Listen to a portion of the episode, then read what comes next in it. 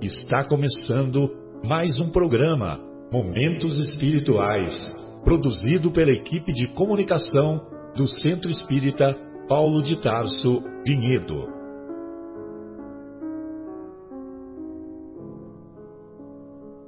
Se guardas contigo o estigma do sofrimento, indagando pela solução dos velhos problemas do ser e da dor, se percebes a nuvem que prenuncia a tormenta e o vórtice traiçoeiro das ondas em que navegas, vem conosco.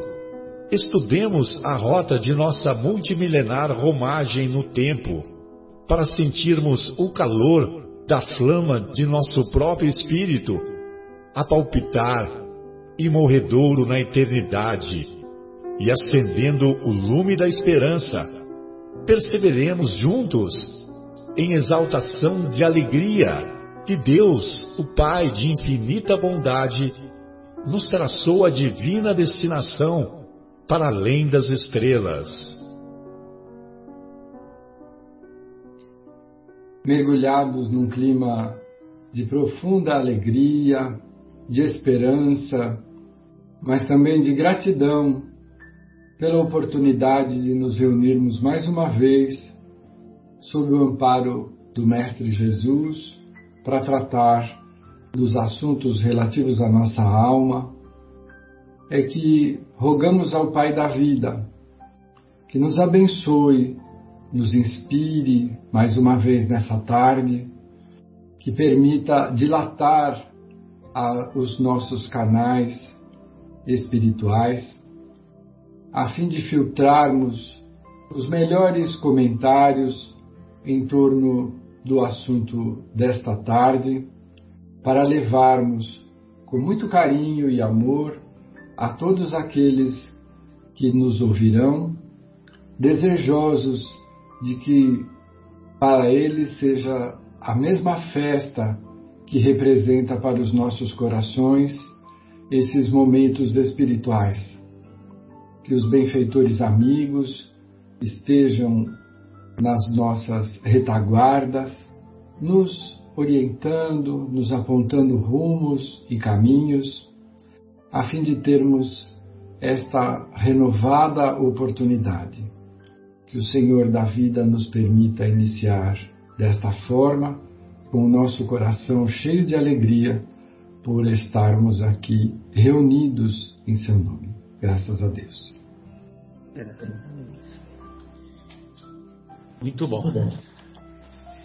Bem, iniciamos então, após a prece proferida pelo nosso querido Afonso, mais uma edição do programa Momentos Espirituais e hoje estudaremos na primeira parte do programa a, o capítulo o capítulo 9 de O Evangelho segundo o Espiritismo, Bem-aventurados os mansos e pacíficos. E na segunda parte, estudaremos o capítulo 5 da segunda parte da obra Paulo e Estevão, capítulo cujo título é Lutas pelo Evangelho, e hoje, em particular, encerraremos esse capítulo. Nós vamos encontrar lá na, no capítulo 5 da obra a, anotada pelo evangelista Mateus, nós vamos encontrar no capítulo 5 e também no versículo 5 é, a seguinte colocação: Bem-aventurados os mansos, porque eles herdarão a terra.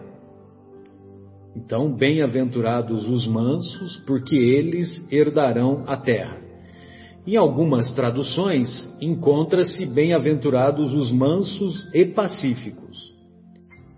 Nessa tradução aqui do Haroldo, que ele tirou do original grego e trouxe direto para o português, é apenas bem-aventurados os mansos.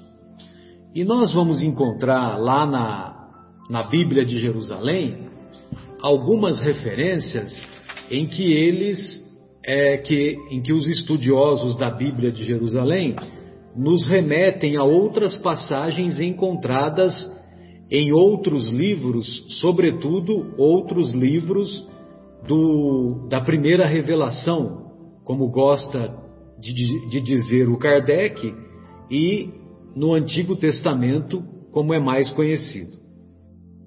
Então, nós vamos encontrar lá no, no capítulo 13 de Gênesis: toda a terra que vês, eu a darei a ti e à tua posteridade para sempre. Tornarei a tua posteridade como poeira da terra. Quem puder contar os grãos de areia, os grãos de poeira da terra, poderá contar teus descendentes. Isso se encontra em Gênesis capítulo 13, versículos 15 e 16.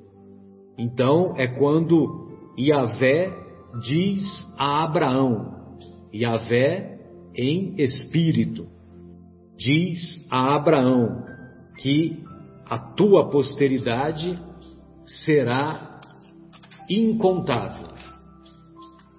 Lá em Levítico, nós vamos encontrar, ou melhor, lá em Êxodos, como parte dos Dez Mandamentos, nós vamos encontrar: honra teu pai e tua mãe, para que se prolonguem os teus dias na terra que Yahvé, teu Deus, te dá. Então, é a, é a única, é uma das poucas proposições positivas dos Dez Mandamentos as demais são proposições negativas. Não matarás, não cometerás adultério, não roubarás. Agora, essa não, essa é honra teu pai e tua mãe. E honrar é mais do que amar. Lá em Levítico, nós vamos encontrar assim, no capítulo 23, a terra não será vendida perpetuamente, pois a terra me pertence, e vós sois para mim estrangeiros e hóspedes. A terra me pertence, a terra pertence a Deus.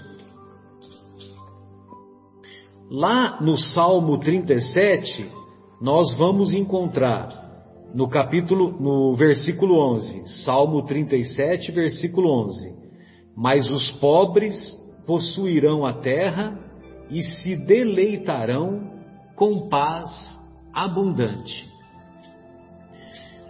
Bem, amigos, então, para finalizar a minha exposição, é, eu, eu escolhi a, a, essa passagem que se encontra no item 7 do Evangelho segundo o Espiritismo, desse capítulo, que é aquela, aquela bela mensagem assinada por um espírito amigo. Vocês sabem quem é um espírito amigo? Quem sabe, quem sabe diz aí. Não sabe, Afonso? Joana de Ângeles? É, Joana de Ângeles. Mais tarde, é, o Chico revelou, né, que quem assina Joana, quem assina um espírito amigo no Evangelho é a benfeitora espiritual Joana de Ângeles. E ela fez essa bela mensagem, bela, ou seja, ela foi convidada a participar, a participar do, do como componente do, do, do grupo constituído pelo Espírito da Verdade. E então ela deu essa bela mensagem intitulada A Paciência. E nessa mensagem ela vai dizer que, que a dor que a dor ela foi santificada. Deixa eu achar aqui com as palavras dela. A dor é uma bênção que Deus envia a seus eleitos. Não vos aflijais, pois, quando, quando sofrerdes, antes bendizei de Deus onipotente, que pela dor neste mundo vos marcou para a glória no céu. Sede pacientes. A paciência também é uma caridade, e deveis praticar a lei de caridade ensinada pelo Cristo enviado de Deus. E curiosamente, tem uma passagem da, da trajetória do Chico Xavier que quando ele viu essa mensagem, ele tinha dificuldade de entender. A dor é uma bênção que Deus envia a seus eleitos, né? Mas como bênção? E ele, ele enviou a pergunta para os benfeitores espirituais, particularmente para o Emmanuel, só que passou muito tempo e essa resposta não vinha.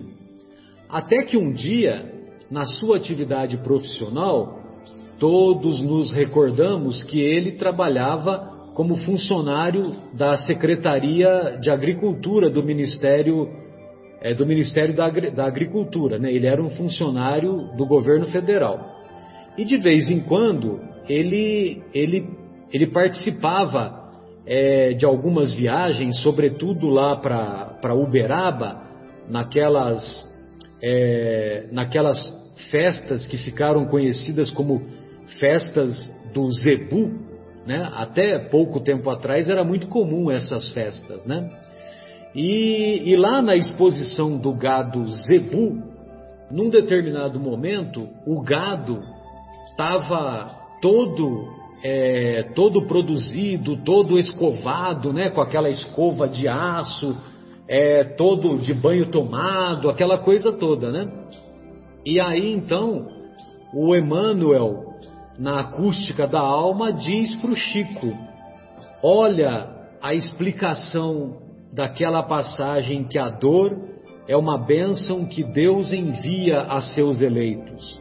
Ou seja, o gado estava lá sendo, é, sendo admirado, sendo exposto para, os, para as pessoas que, que participavam lá, da, lá daquela festividade, daquela exposição, e só que momentos depois, ou alguns dias depois, eles, embora estivessem escovados e estivessem bonitos, eles iriam para o sacrifício. Bem, paciência no dizer do, do autor do livro O Monge e o Executivo, paciência é o significado na visão psicológica é autocontrole diante das adversidades. Então, esse autocontrole diante das adversidades também faz parte do autodomínio que todos devemos exercitar na vivência do Evangelho ou na vivência das aquisições das virtudes morais que todos devemos, pelo menos, nos esforçar em adquirir. Né? Se nós nos esforçamos em adquirir, em adquiri-las, ótimo, nós estamos no caminho correto. Agora, se nós nos recusamos, não tem muito sentido. Como não tem muito sentido para aquele que se diz que é um médium espírita, ser um médium apenas no dia da reunião, no dia da reunião mediúnica. O médium espírita, ele deve se conectar permanentemente com a espiritualidade. E nós outros que não temos essa mediunidade tão desenvolvida ou, ou tão é, colocada em prática, nós outros que devemos é, estar atentos para a vivência do Evangelho, também devemos nos esforçar para entrarmos nessa sintonia de busca do conhecimento, de busca das aquisições das virtudes morais de maneira permanente, seja no trânsito, seja na vida em família, seja no local de trabalho, seja onde seja. Bem, então essas eram as minhas colocações e eu gostaria de ouvir o nosso querido Mauro na sua reflexão, Mauro, por gentileza. Olá, amigos, uma boa tarde a todos, boa noite. Mais uma vez é uma alegria estarmos é, com vocês todos para poder refletir um pouquinho sobre é, esse capítulo do Evangelho segundo o Espiritismo. Então a, a, gente começa aí no capítulo, né, com a fala do, de Emmanuel, que diz que é, Jesus coloca ah, os mansos como, como a lei da doçura, da moderação, da mansuetude, da afabilidade e paciência. É, eu, quando eu estava me preparando um pouquinho, estudando um pouco isso para a gente conversar, eu me deparei com um texto que eu achei interessante e que eu queria começar por isso. Então, quando eu estava estudando esse assunto, eu achei essa observação que eu, eu queria colocar porque é um entendimento equivocado, mas que durante muito tempo em nosso planeta serviu para que as pessoas que detinham o poder, principalmente o poder dito eclesiástico, se beneficiassem financeiramente e principalmente em termos de poder junto aos que eram crentes à palavra de Deus. Então, ele, o manso, no sentido de submisso, foi usado para manter o homem subjugado às instituições religiosas durante muito tempo, porque essas instituições se diziam representantes de Deus na terra e usaram criminosamente até a palavra do Cristo, usando a fé cega para tutelar os povos. E esse entendimento foi totalmente modificado após o advento do Espiritismo, quando Kardec prega que a fé deve ser uma fé raciocinada. E isso foi amplamente esclarecido pelas comunicações dos amigos do plano maior. Então eu achei é, interessante essa colocação do entendimento equivocado que se deu durante muito tempo a palavra manso e pacífico. Então, voltando ao início, quando Kardec coloca é, a condenação à violência, à cólera e a toda expressão descortês, note que ele fala da violência como uma coisa contrária à lei do amor, tanto a violência quanto a cólera, porque a caridade ao próximo é a primeira lei do cristão. É, eu queria destacar uma coisa interessante, que quando a gente lê esse texto inicial do Kardec, a gente acaba não dando muita importância quando ele fala que até mesmo toda expressão descortês para com o semelhante. É, eu gostaria de, de frisar bem isso, porque quando ele fala toda expressão descortês, ele está dizendo do que nós falamos ao nosso próximo, do que nós falamos ao nosso irmão. E a gente precisa tomar muito cuidado com as palavras. Tem até uma, uma frasezinha que diz assim, que quando a palavra sai da boca, ela não volta mais, né? Então a gente tem que tomar muito cuidado com o que a gente fala, principalmente as expressões descortês, porque elas podem trazer consequências terríveis para quem ouve e para quem fala, e a gente às vezes não se apercebe muito disso. Então, eh, se a gente observar quando Jesus fala lá no Sermão da Montanha, que os mansos possuirão a terra, durante algum tempo é, ficou-se a, a, impressão que ele estava falando de algo material. E até quando o Marcelo colocou no início aí dois trechos de Gênesis e do Levítico, isso dá a impressão que ele está falando de alguma coisa material. E até por isso que naquela uh, mensagem inicial da minha reflexão, quando o poder usava a palavra manso como submisso, era até para dar a conotação de quem colaborasse com o poder poderia ter benefícios na terra. É, então, quando, quando Jesus fala que os mansos possuirão na terra, eu acredito que ele estava fazendo uma previsão de que um dia, pela nossa elevação moral, a terra seria habitada e conquistada pelos mansos, no sentido de pessoas boas, pessoas que tratam o irmão com amor e com caridade. a gente pode lembrar, inclusive, que a Terra, num passado e até muito remoto, ela sempre foi conquistada por pessoas que agiam pela força. Todas as ocupações, é, as tomadas de propriedade foram sempre feitas pela força. A gente tem milhares de exemplos, né? Como Gengis Khan, Alexandre Magno, os imperadores romanos, conquistadores espanhóis e portugueses mais recentemente. A terra sempre esteve eh, nas mãos de quem os conquistou pela força, inclusive aqueles que agiam em nome de Deus, entre aspas, né? É, como seguidores da Bíblia, eles se pautavam pela violência, como nas cruzadas, nas inquisições. E hoje, como a gente está entrando no mundo de transição, a gente não percebe que não vai mais haver lugar para as pessoas que têm a maldade no coração.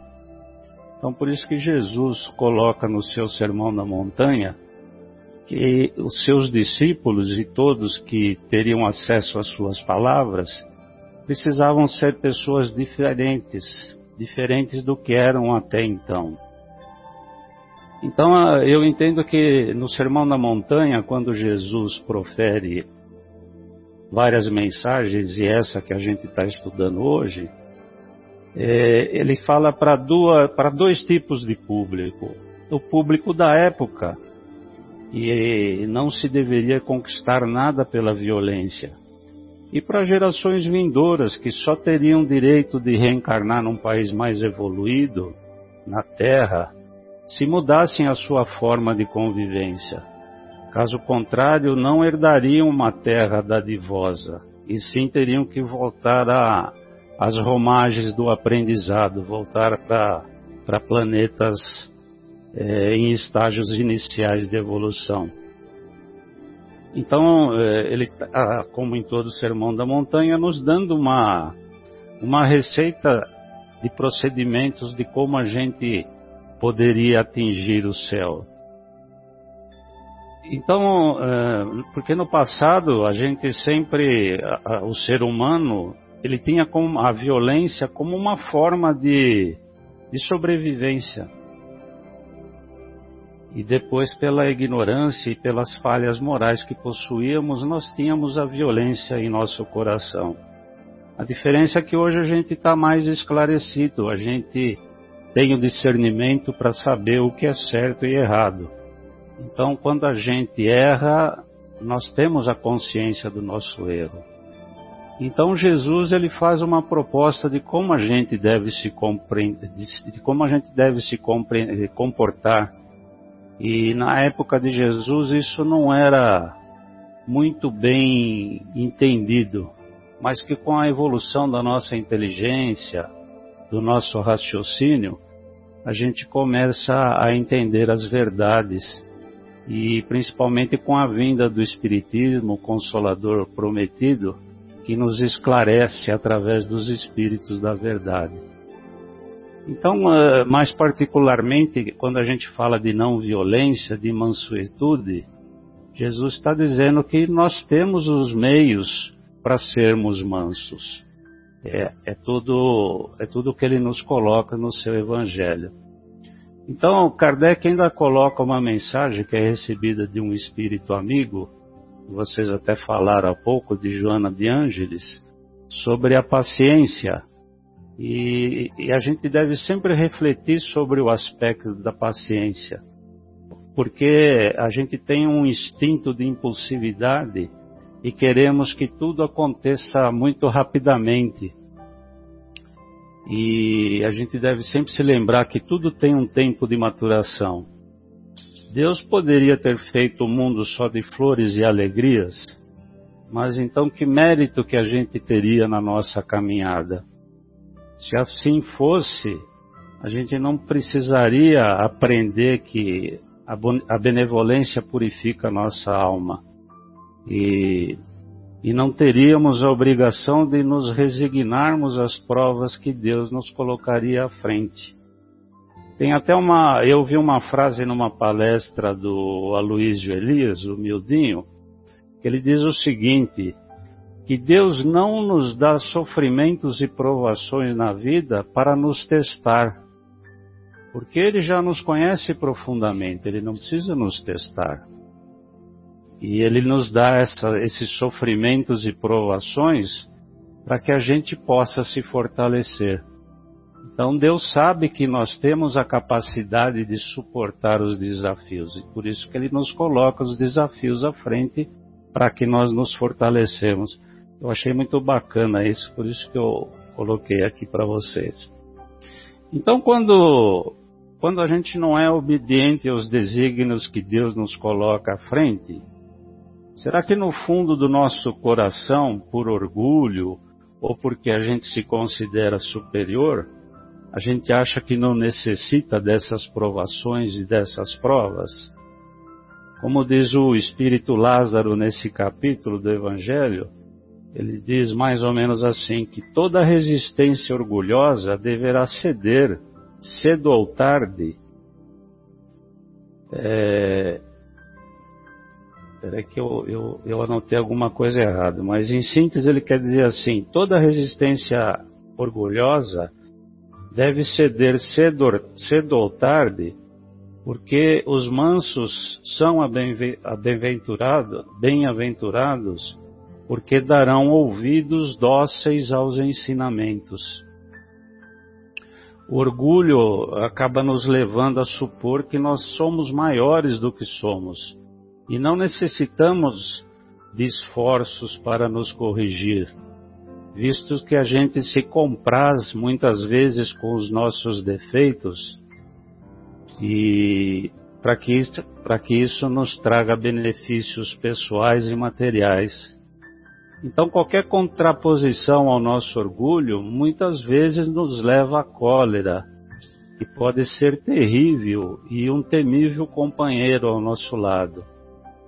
Então, Jesus nos mostra que, segundo o amor universal, nós todos nos devemos nos ver como irmãos, mas que na nossa jornada, como nós ainda somos imperfeitos, e compreendemos a verdade sem as claridades divinas, qualquer contradição mais forte aos nossos interesses pode nos levar à cólera. E, e numa mensagem de um espírito superior que está nesse capítulo, ele chama a cólera de uma demência passageira. Achei interessante isso. É uma demência passageira a cólera. Então a gente tem que, com o tempo, dominar as nossas emoções e ter controle sobre elas. É, não significa necessariamente que a gente deva super, ser subserviente, mas sermos calmos e medirmos as nossas palavras. Em síntese, a gente ter a, uma ação raciocinada no bem e que a primeira vítima da cólera somos nós mesmos. E para finalizar, é, tem um texto que eu achei interessante sobre a cólera, que está no, no, livro Espírito da Verdade, pelo Espírito André Luiz, psicografado pelo Chico Xavier, que ele diz o seguinte, que sobre a cólera. A cólera não resolve, ela agrava. Não resgata complica, não ilumina, escurece, não reúne, separa, não ajuda, prejudica, não equilibra, desajusta, não reencontra, envenena, não favorece, dificulta, não abençoa, maldiz, não edifica, destrói. E ele termina assim: Evite a cólera como quem foge ao contato destruidor da alta tensão. Mas se você amanhece de mau humor, antes que o flagelo se instale na sua cabeça e na sua voz, comece ao Deus rogando a divina bondade, rogando a divina bondade o socorro providencial de uma laringite. Não é melhor ter uma dor de garganta profunda do que ter um sentimento de cólera e soltar pela boca. Então era isso, rapidamente, que eu queria colocar. Tá Muito bom. bom. Toda resistência orgulhosa, cedo ou tarde, será vencida, né? Muito bom. Perfeito. Ô Bruno, gostaria de ouvi-lo, querido. Essa, essa terra que nós vamos receber é 100 metros quadrados, 20 metros quadrados ou é uma gleba de 5 mil metros quadrados? Bom, boa tarde aí a todos, obrigado aí mais uma vez por essa oportunidade. É, eu acho que nesse evangelho é, do capítulo 9, né, é, então Cristo, né, o ensinamento do Cristo enaltece é, esses, essas virtudes, né? A paciência, a obediência, a resignação. E nessa mensagem é, que também me tocou bastante, né? A paciência, ela fala, né? Que a dor é uma bênção que Deus envia a seus eleitos e que isso seria uma oportunidade para que nós possamos evoluir, né? É, pede que nós sejamos pacientes, né?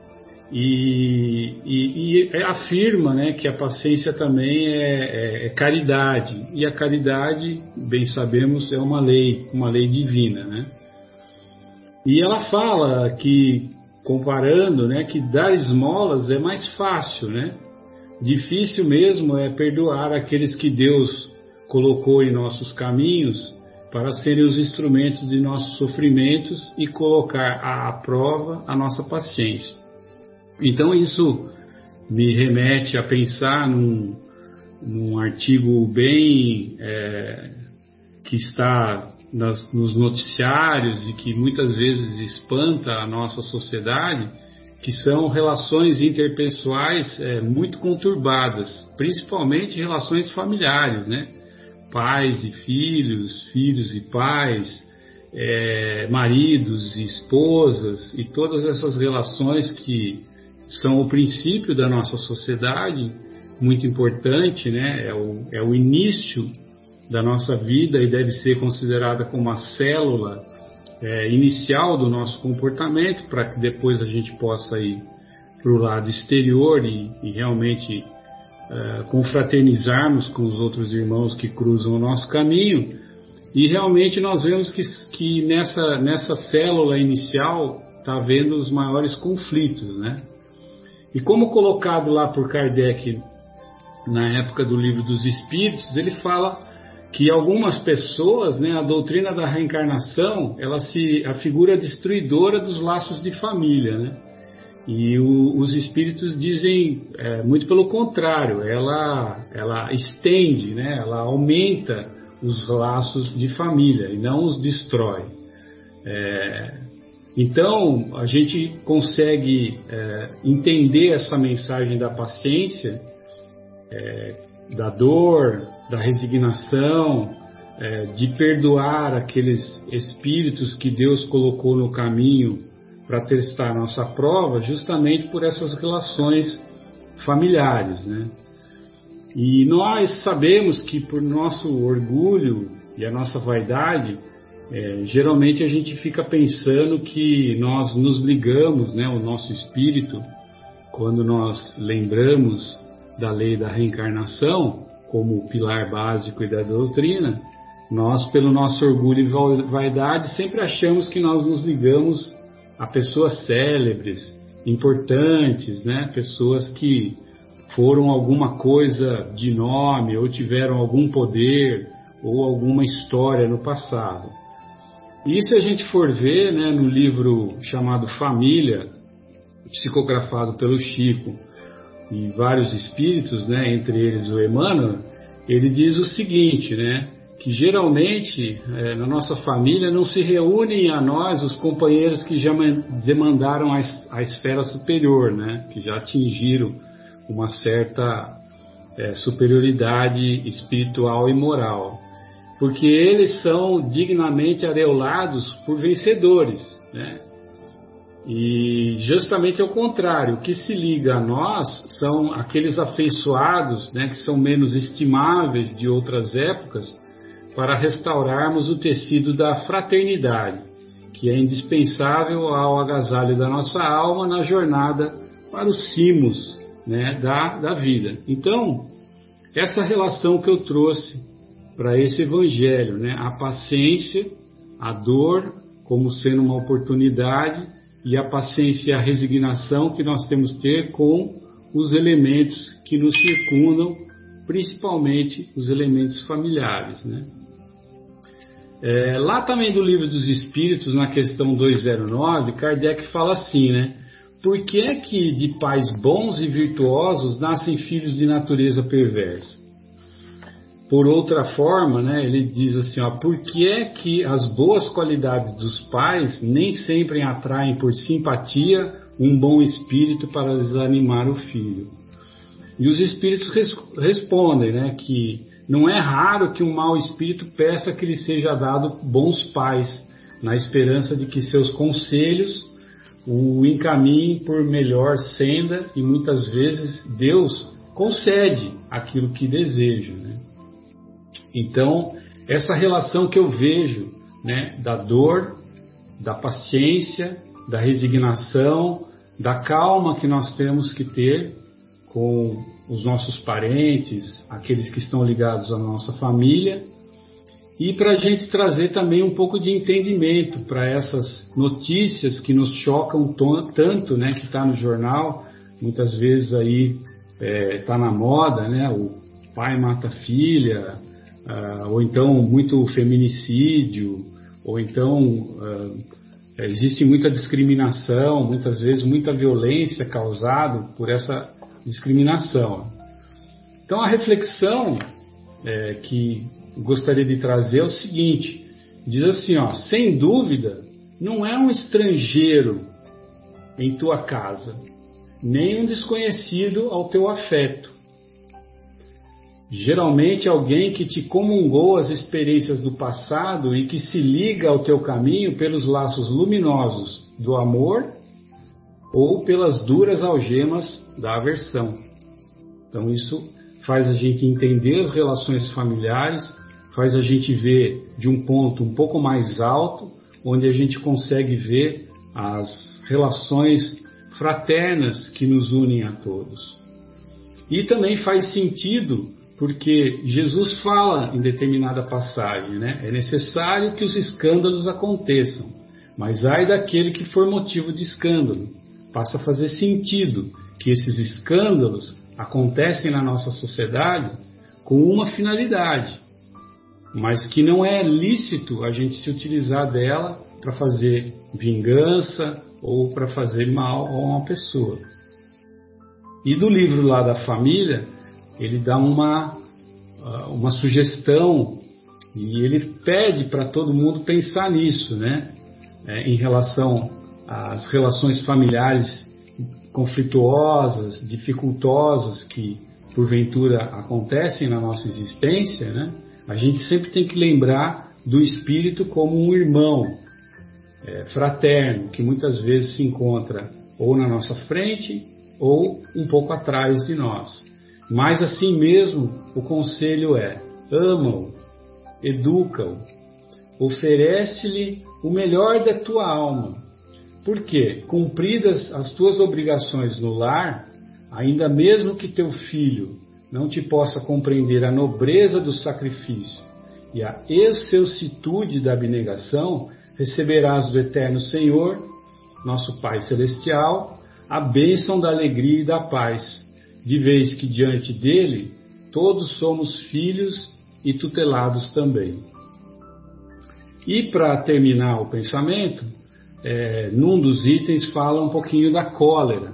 Então nós temos que sempre nos referir à cólera como sendo um pouco do nosso orgulho ferido. É isso que desperta a nossa cólera. Quando temos o orgulho ferido, quando somos contrariados. É, e, e, leva a gente a repelir né, é, os, os, mais sensatos conselhos. Muitas vezes, alguns nos aconselham, bons amigos nos aconselham, e a gente não, não ouve, porque nós estamos cegos pelo nosso orgulho e pela nossa vaidade. E a cólera, lembrar, né, a cólera é um castigo que nós nos impomos por um erro causado por outra pessoa. Então olha só que profundo, né? A cólera é um castigo que eu imponho a mim mesmo por algo que eu não fiz. Né? É, cólera é contrária à caridade e à humildade cristãs, ou seja, é contrário à paciência, que é um fruto da caridade. Então, é, dentro desse pensamento que traz essas quatro, esses quatro itens, é, desculpas, é, é, quatro itens do Evangelho segundo o Espiritismo, na interpretação dos, dos espíritos, né? Eu acho que traz muita re, boa reflexão no seio da, da, nossa família e dos nossos relacionamentos, aí, principalmente os mais difíceis. Era isso. Opa, maravilha, Bruno. Muito obrigado. E é muito comum a gente confundir é, vingança com justiça, né? Aquilo que nós muitas vezes consideramos que é justiça, munidos, munidos entre aspas de cólera, né? Muitas vezes nós estamos praticando vingança. Oi, Adriana, gostaria de ouvi-la, querida. Inclusive, você Olá. enviou uma, uma mensagenzinha aí no grupo, né? Que acho que é. valeria a pena você compartilhar, que ela é muito legal. É, eu acabei. É que eu tô com, tô com meu telefone longe daqui, mas eu acho que ela é um pouquinho extensa. Eu vou falar pouquinho porque eu quero ouvir também o. Sem problema, fica à vontade.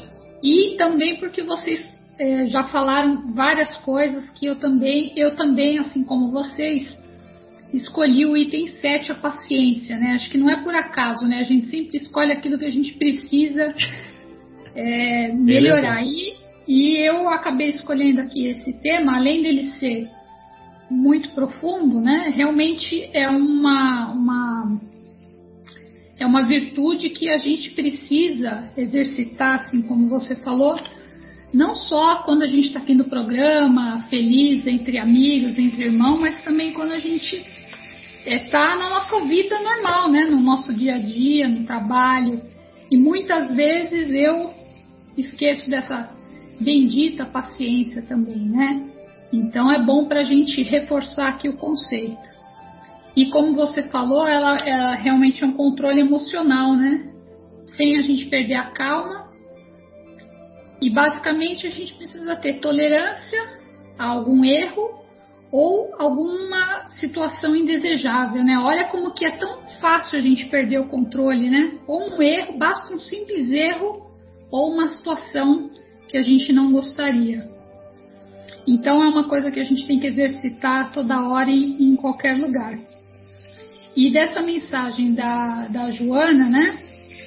É, eu vou retomar ela daqui do ponto que o Bruno comentou, que é o seguinte também, a gente recebe realmente a, dor, né?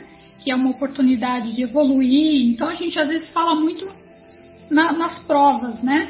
Mas ela prossegue aqui falando que se a gente olhar com atenção a todos os nossos deveres, mas também nas consolações que nós recebemos, nós temos que reconhecer que as bênçãos são muito mais numerosas do que as dores.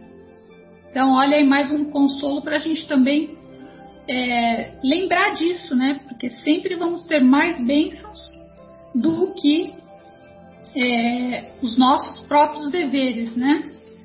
E o nosso modelo maior é realmente Jesus Cristo, que é, não desejava mal a ninguém, praticava todas essas virtudes e muitas outras, né?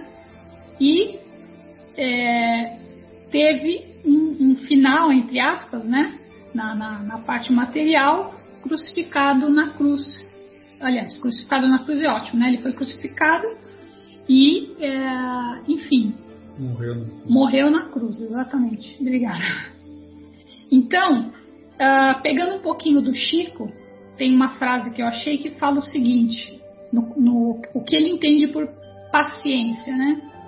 Que não há problema que não possa ser solucionado pela paciência. Ou seja, se a gente tiver paciência, todos os problemas serão resolvidos. Basta ter paciência. E ele fala também que a paciência ela desarticula todos os, me os mecanismos do mal agora faz sentido realmente a gente aquela frase que eu escutava quando era criança, né? Fala quando um quer, dois não brigam. Se um se abster, se um é, travar ali aquela situação, ele vai frustrar o mal e vai, ao contrário, vai estar tá exercitando a, a, as sugestões do bem. Ou seja, muitas vezes a gente também ouve, né? Já ouvi um pouquinho mais para frente, não era tão criança, mas que a, o silêncio é uma prece. Então, muitas vezes, se a gente encarar isso nos momentos difíceis que a gente achar que está passando, lembrar que muitas vezes o silêncio ele é realmente uma prece e vai travar ali os, os mecanismos do mal. E essa instrução dos espíritos, né, sobre a afabilidade, doçura, paciência, obediência e resignação, elas são exatamente o contrário da cólera.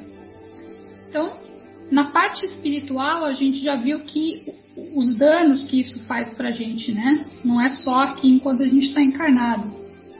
Carregamos todas essas manchas junto com a gente. Mas se nós é, formos pensar na parte física, você que é médico, né, Marcelo, vai falar com mais propriedade do que eu, mas tanto a mágoa, o ressentimento, o ódio, ele prejudica a nossa saúde, tira a nossa paz, gera o famoso estresse, prejudica o sono, dá gastrite, hipertensão, diabetes e obesidade, entre outras coisas mais, né? E tudo isso porque a carga emocional é muito negativa quando a gente carrega esses sentimentos. Então, o Evangelho e Jesus Cristo traz isso a todo momento para a gente que nós temos sempre a escolha. A escolha de perdoar, de ter paciência e de desenvolver essas virtudes que todos nós temos.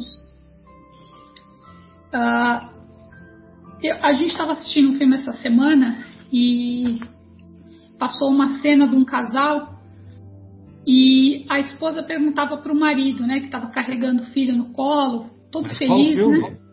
Ah, eu vou lembrar, calma que a minha memória vai ter que ter paciência com ela também. Mas eu vou lembrar. É, e, a, e, ele carregando a criança, né, embalando a criança sorrindo, né, ela fala, olhando e falando como que você consegue ser tão feliz, né, ter essa paz depois de tudo que você passou. E aí ele fala, né, que é fácil. Quando você perdoa, você só tem que fazer isso uma vez. Mas quando você tem ódio e raiva, você tem isso dá muito trabalho, porque você tem que alimentar todo dia esse sentimento. Então ele falou: "Eu escolhi perdoar".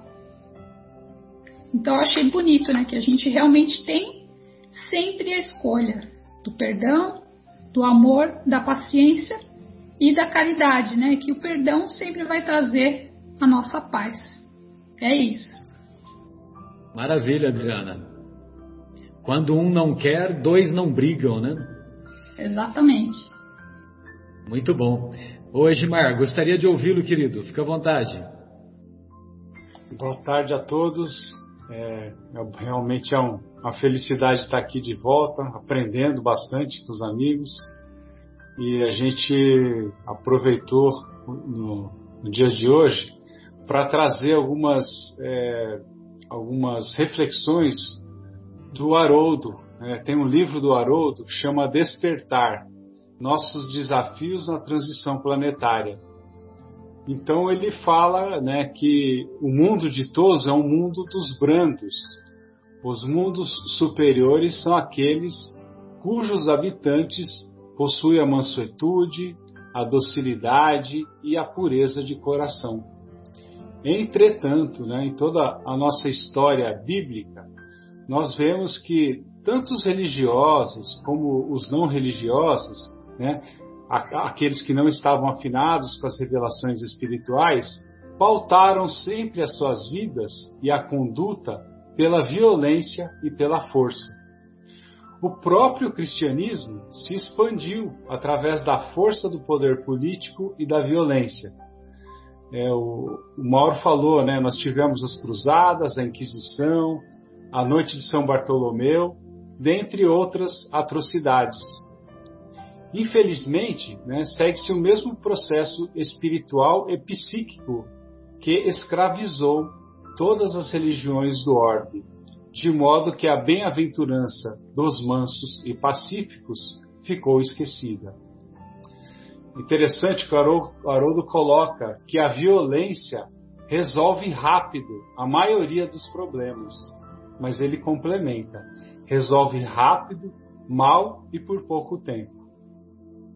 A brandura e a paz representam um processo difícil de ser implementado, difícil de ser mantido, cujos resultados demoram muito para surtir efeito.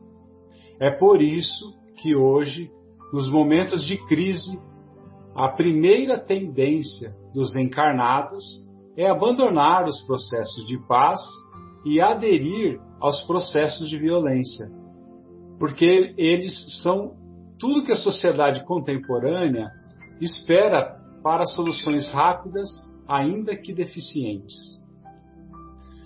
Nós vivemos no mundo da rapidez, da pressa. Queremos solucionar em minutos questões que demandam séculos, adotando processos precipitados que não consideram o estado de sequência da natureza. A natureza tem um espírito de sequência e respeita ciclos, que são os círculos da própria vida, estabelecidos pelo Criador. Portanto, nós sempre identificamos o violento e aquele que detém o poder de intimidar, de impor, como a pessoa mais apta para solucionar o problema. Mas Deus usa o tempo e não a violência podemos pensar, ah, mas o tempo demora. Por isso é que ele resolve. Né? E todos os processos da natureza estão embasados no tempo. Acontece que nós precisamos discernir, né? pensar. Se você planta uma alface hoje, você só vai comer ela daqui a 15 dias. Né? Se você plantar um pé de café hoje, você vai tomar uma primeira xícara quando? No, no, no melhor do, no melhor das situações, daqui a cinco anos. Porque toda semente de, demanda um tempo específico para frutificar. Ninguém sai da categoria de espírito imperfeito para a categoria de espírito superior no susto. Né? Existe um tempo de amadurecimento. Existe, inclusive, um tempo de saturação do espírito que escolhe determinada experiência equivocada e permanece nessa experiência centenas, milhares de anos, até que ele se cansa. E aí o, o Haroldo dá um exemplo que ele, que ele, que ele do livro da libertação, né? É, acho que os amigos vão lembrar. Nós temos um trecho em que Matilde, o espírito protetor que tinha sido a mãe do Gregório, né? Que era lá o, o líder do umbral há mais de 700 anos, ela pede ajuda ao benfeitor Clarencio e quando ela se dirige ao Clarencio, ela fala assim: Olha, começo a perceber na alma de meu filho querido sinais de tédio. Ele estava cansado já, né? Na obra, é, então, e, e aí, né? É, ele, ele, o Haroldo até faz uma brincadeira que eu vou replicar a brincadeira aqui, né? Eu espero que o meu amigo ouvinte tenha tédio do umbral bem mais cedo. é, e, mas vamos refletir um pouco a respeito, porque os processos de violência e do mal esgotam o espírito em médio e longo prazo. Né? Simplesmente porque nós não fomos construídos para odiar, para permanecer magoados. É contra a nossa natureza. É por isso que o ódio, a mágoa, o ressentimento adoecem psiquicamente o espírito. Pesquisadores do setor da oncologia, né, acho que algum amigo já falou desse exemplo aqui, mas é, já detectaram que muitos casos de câncer são frutos de mágoa, ressentimento. O que isso significa? Que nós não fomos projetados para o ódio, para o clima da inveja, da disputa, do despeito. Nós fomos projetados para o clima da cooperação, do respeito mútuo. Qualquer conduta contrária a essa verdade resulta em malefícios à nossa estrutura física e espiritual. Nós somos construídos para a paz e a mansuetude, brandura, afabilidade. Esse clima de amor mútuo nos alimenta. Né? Isso vai fazendo com que nós cresçamos. Você pode estar num ambiente de trabalho abarrotado, mas se o clima estiver amável, dócil, afável, você trabalha horas e horas e não sente. Em compensação, se você estiver num ambiente de inveja, de mágoa, você não consegue permanecer alguns minutos naquele ambiente. Então, o Haroldo diz que os brandos percebem isso, mas ele diz também que nós não nos tornamos espíritos mansos porque ignoramos a violência. Não. Nós nos tornamos espíritos mansos exatamente quando compreendemos a violência e seus limites. Quando compreendemos os, os malefícios que o clima de guerra, seja ela psíquica, emocional ou física, provocam em nós. Tanto que Emmanuel ensina na, em uma mensagem é, chamada, a mensagem intitulada Mansos de Coração, no, no livro Escrínio de Luz, o seguinte, que o Emmanuel fala. O Mestre, quando Jesus proclamou a felicidade dos mansos de coração, não se propunha de certo a exaltar a ociosidade, a hesitação e a fraqueza, porque nós confundimos brandura e mansuetude com fraqueza ou com hesitação. Alguém inseguro é, que não sabe decidir. O mestre desejava destacar as almas equilibradas, os homens compreensivos e as criaturas de boa vontade, que, alcançando o valor do tempo, sabem plantar o bem e esperar a colheita, sem desespero e sem violência. E só para finalizar, né, o Haroldo coloca nesse capítulo desse livro é, que eu achei muito legal, ele coloca que o manso não é fraco. O manso é o forte que entendeu que tudo tem um tempo. O manso de coração é o que percebeu que a vida tem uma lógica e um tempo para se manifestar. Então, meus amigos, eram essas as minhas contribuições, que não são minhas, mas a gente trouxe aí para compartilhar com todos. Um abraço. Legal. O manso é forte. O manso não tem nada de fraco. Muito bom. Ô Marcos, gostaria de ouvi-lo, querido. Boa tarde, boa tarde, amigos. Boa tarde, prezados ouvintes aí que estarão nos acompanhando. Um prazer estarmos aqui novamente. Eu vou, eu vou me ater aqui a dois itens, né? A paciência também, como a Adriana falou, é o que a gente precisa. e a cólera, né? Que nós normalmente, às vezes, extrapolamos em algum momento da nossa vida. Cada vez menos nós vamos aí nos tornando mais maduros, talvez utilizaremos menos da cólera. Mas eu vou atentar, me, me, me atentar a esses dois, uh, dois itens. Tá? E, e, o da paciência, né, o, esse, o, espírito, o espírito amigo, começa a primeira frase dizendo: A dor é uma bênção que Deus envia aos seus filhos. Né? Sendo a dor uma bênção, por que nós vamos maldizer uma bênção, né? Nós temos que bem dizer. É uma bênção, né? É, e a dor é essa aprovação. Então, é, maldizer uma aprovação é, é, totalmente contrário à paciência. Né? A paciência é justamente quando você é, entende que aquela aprovação, que aquela dor é para o seu bem. Né?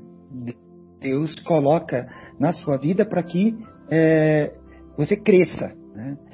moralmente, espiritualmente, você avance, evolui, evolua, né? E, e esse item, ele, este item ele coloca esses, esses três como bem, bem falado pelos nossos amigos, né?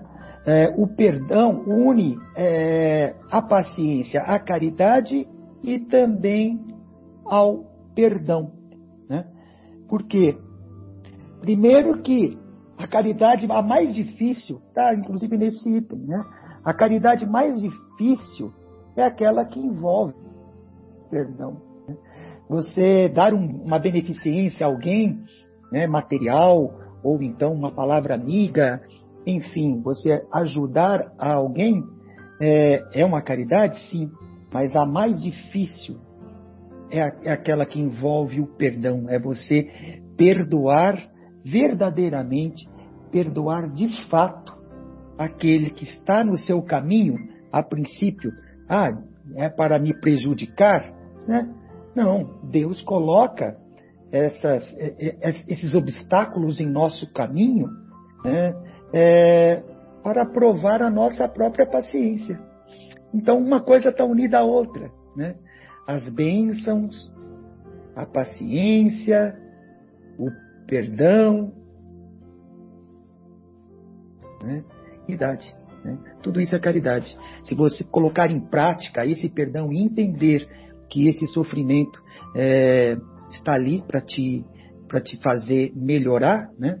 Você começa a ter fé, acreditar em Deus, acreditar no futuro, né? acreditar no mundo espiritual está lá para te receber e você é, continuar os seus ensinamentos. Então, é, a dor, a provação não é o fim, né? Pode ser o início, pode ser o começo. E, e, e sobre a cólera, é, como bem, foi bem falado também pelos amigos, é, é o orgulho ferido, realmente, né? Onde você se vê é, ferido do seu orgulho e, e quer fazer a, a, a sua justiça. Você não está fazendo a justiça de Deus, você está fazendo a justiça que está dentro de você. Ah, eu me julgo injustiçado. E como o Marcelo até também colocou, né, é, e os amigos, né, que não confundir a justiça com a vingança também, né? Porque isso aí, Deus é justo, ele fará essa justiça. Não queira fazer a justiça pelas próprias mãos. Né? Isso te, te, deixará sair é, do seu prumo, da sua razão. Né? Então a cólera nos faz perder essa razão. Né? E aqui está escrito que a cólera, a cólera ela nos embrutece, ou seja, nos faz voltar nossas origens, lá atrás. Né? da, daquele ser humano de coração endurecido, é, embrutecido. Então a cólera ela nos é, embrutece, né? E, e, a primeira vítima desse embrutecimento somos nós mesmos, né? Nós somos os primeiros que sofremos com a nossa cólera, né? Primeiro, para nós mesmos, para nossa saúde, para o nosso corpo, para o nosso espírito. E além do mais, fere aqueles que estão próximo da gente, aqueles que nos rodeiam, né? Ou aqueles que dividem esse planeta, essa vida, essa encarnação com a gente. Não só os da nossa casa, mas os que convivem conosco neste mundo, nessa oportunidade é, maravilhosa que Deus no, nos deu para melhorar, né? É, e, e, aqui está no texto, também aqui no, no, no livro dos Espíritos, que o culpado da cólera não é o corpo, não é a matéria. Às vezes o pessoal fala assim: ah, na minha família é de sangue quente, que meu avô, que era não sei o que lá, o meu pai, então eu também tenho que ser, porque minha família, a origem da minha família é assim. Não, não tem genética para a cólera. Né? O DNA o, que é o culpado, né? É, exato. A culpa da, dessa cólera é do próprio espírito, é seu, é a sua raiz. É isso que, você, que a gente, nós temos que melhorar. Né? E foi citado também as questões que eu, esse laboratório que eu acho magnífico, que é o trânsito, né? Onde aquele que te fechou, ah, ele não pode me fechar. Que, é isso? Eu vou perseguir, eu vou não sei, e responde. E sendo que mesmo que você o tenha fechado, mesmo que ele o tenha fechado e, e se você mesmo pedir desculpa ou levantar a mão, dar um aceno né, de bom grado, você acaba ali matando aquele, aquela coisa viciosa que está nascendo, naquela desavença que pode levar a uma coisa muito grave, muito grave, né? Tanto material ali na hora, como coisas, é, alianças eternas, né? De ódio, digamos assim. Então, o perdão naquele momento, você é, pedindo o perdão ou concedendo o perdão, você acaba matando na raiz né, a cólera, todo aquele sentimento ruim. E isso também acontece na, em torcidas, né? No time. É, aqueles que não toleram que o outro ganhe. Às vezes não é nem que eu, não, eu não tolero que o outro ganhe, não é que o meu time perca. É, e isso também é uma, é, uma, é, é uma ação do nosso orgulho, né? Então, assim, a gente tem sempre que pensar dez vezes antes de tomar uma atitude que envolva a cólera, né? Porque muitas, muitas vezes uma atitude tomada não tem retorno, né? ela não tem, não tem volta. E, e nós, normalmente, depois de um impulso de cólera, o que acontece conosco? Né? Nós temos o remorso, em qualquer situação, né? A gente se arrepende, puta, porque eu fiz isso né? não dá para voltar mais atrás. Né? É, caminhe para frente, tente consertar, mas não dá mais para voltar atrás. Então, vamos contar até 10, para que não possamos tomar uma atitude tão drástica como esta do cólera. Era essa aí a minha, minha colaboração. Muito bom. Boa tarde a todos. É, cê, cê, é, veja você, né? lá no, no livro dos Espíritos, Deus é imutável, é imaterial, é único, é onipotente e é soberanamente justo e bom. Então, a, a única, o único atributo que ele é duplo, justo e bom, é justo e bom ao mesmo tempo.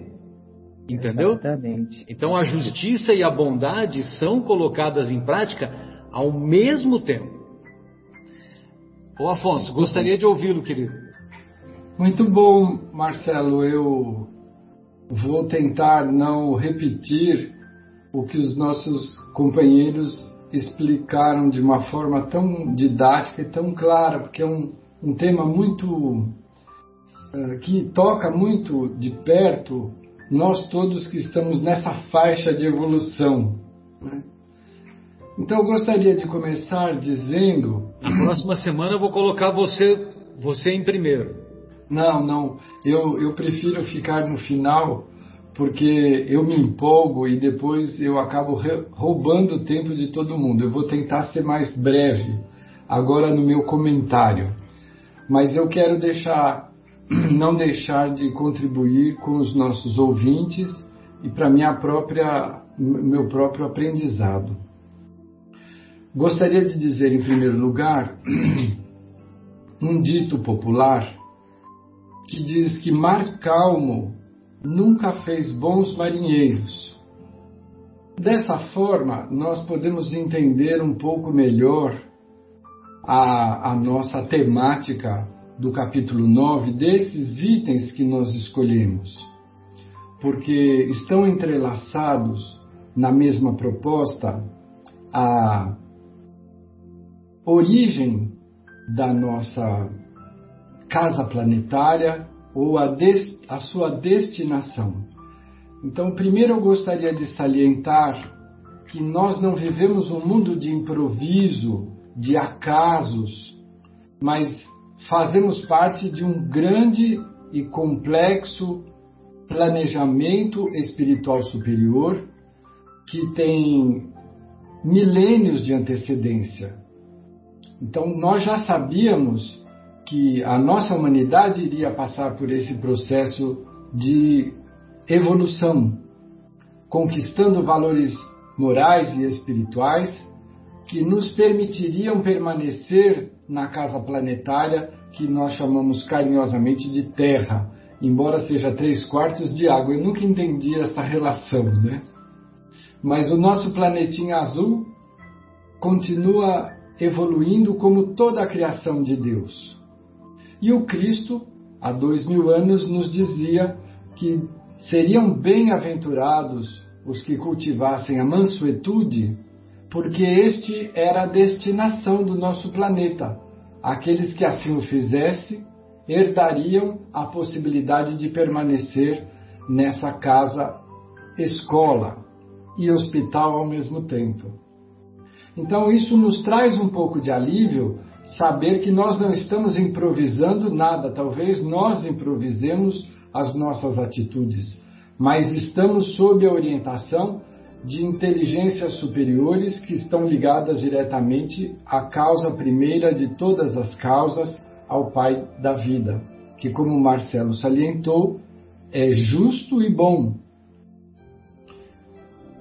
Sabendo disso, nós precisamos estruturar a nossa transformação, a nossa evolução, para herdarmos o planeta e não termos que procurar um planeta primitivo para continuar a nossa caminhada de aprendizado evolutivo. E dentro dessa construção está a nossa atitude de querer, querer melhorar, querer encontrar paz, fazer paz, é, acatar as orientações superiores, entender que há um foco superior de inteligência e misericórdia que nos permite desfrutar das experiências que vivemos, dolorosas e agradáveis. Aprendemos com as duas, mas na nossa, no nosso estágio evolutivo temos uma facilidade de aprender com a dor muito maior, porque ela usa cores mais fortes e berrantes. Muito bem. Se é assim, se nós precisamos aprender a respeitar as orientações superiores, nós precisamos desenvolver obediência e resignação. Mas notemos aqui, e retomando algumas das afirmativas dos nossos companheiros, nós não estamos aqui falando de contrariar a nossa vontade ou o nosso sentimento. Porque quando se fala em obediência e resignação, já se imagina alguém que se submete sem discussão, que se abastarda, se apequena. Não, aqui estamos falando de respeito à hierarquia superior obedecemos às orientações que moralmente vêm de uma região superior à nossa.